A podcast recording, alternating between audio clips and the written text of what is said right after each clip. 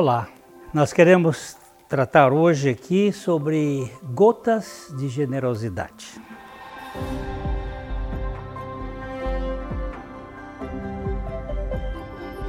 No nosso Vale Estreito, nós temos como finalidade compartilhar o Evangelho de Jesus Cristo e nós pedimos que você se inscreva no nosso canal. Isso nos ajuda muito para que a plataforma distribua o conteúdo para mais pessoas.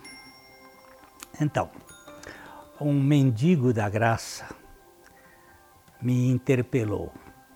O que eu faço com as esmolas que recebo? Mendigo da graça significa aquele que depende da graça. Se eu não sou dono de coisa alguma e tudo o que tenho é uma dádiva de Deus, o que preciso empreender para administrar com bom senso estes donativos de cima, essas dádivas de Deus na minha vida? Essa é uma questão oportuna para avaliarmos diante da generosidade do céu. Vou tentar perseguir uma trilha que me parece viável Mendigo, como eu disse, é alguém que sobrevive das esmolas, das doações, dos donativos da graça de Deus. É uma pessoa que depende dos donativos de Deus. É, nós, filhos de Abba, somos mendigos da graça, pois de, dependemos da suficiência divina. É, vivemos abastecidos pelos suprimentos e benefícios da Trindade. Por exemplo, o ar que respiramos é uma dádiva divina.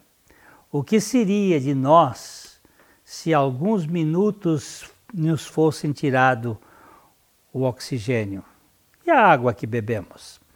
É, é bem verdade que hoje já pagamos caro por esse precioso líquido aos governos, mas a água nos foi dada sem preço.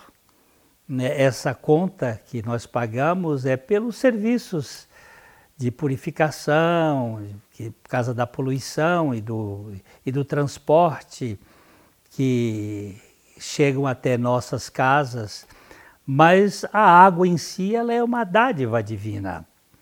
Mas tudo que a terra produz é gracioso, né? Só que estes produtos ficam muito dispendiosos por causa das leis de mercado. Agora, voltemos para o tema com essas perguntas provocantes do apóstolo Paulo. Pois quem é que te faz sobressair? E que tens tu que não tenhas recebido? E se o recebestes, por que te vanglorias como se o não tiveras recebido? Essas perguntas ele fez à igreja de Corinto no capítulo 4, verso 7, primeira epístola. Quem pensa você que é? Quem está por trás de sua existência? Que história é esta de autonomia? Nada trouxemos ao chegarmos aqui na terra e ao voltarmos ao pó, sem poupança, nós voltamos pobres e podres. Por isso precisamos saber gerir as esmolas que chegam até nós. Não somos donos de nada, no máximo, superintendentes ou mordomos. Não somos proprietários de nada.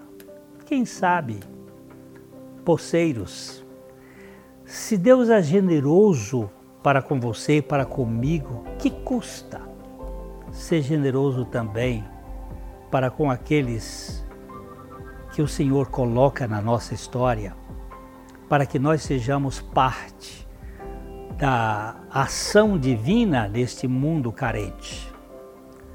Os atos da graça são maravilhosos na vida daqueles que esperam inteiramente na graça.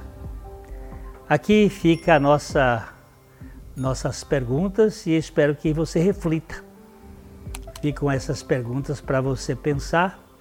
Não se esqueça, entretanto, de deixar o seu like, de inscrever-se no nosso canal, para que a mensagem possa chegar a mais pessoas. Até a próxima, um grande abraço.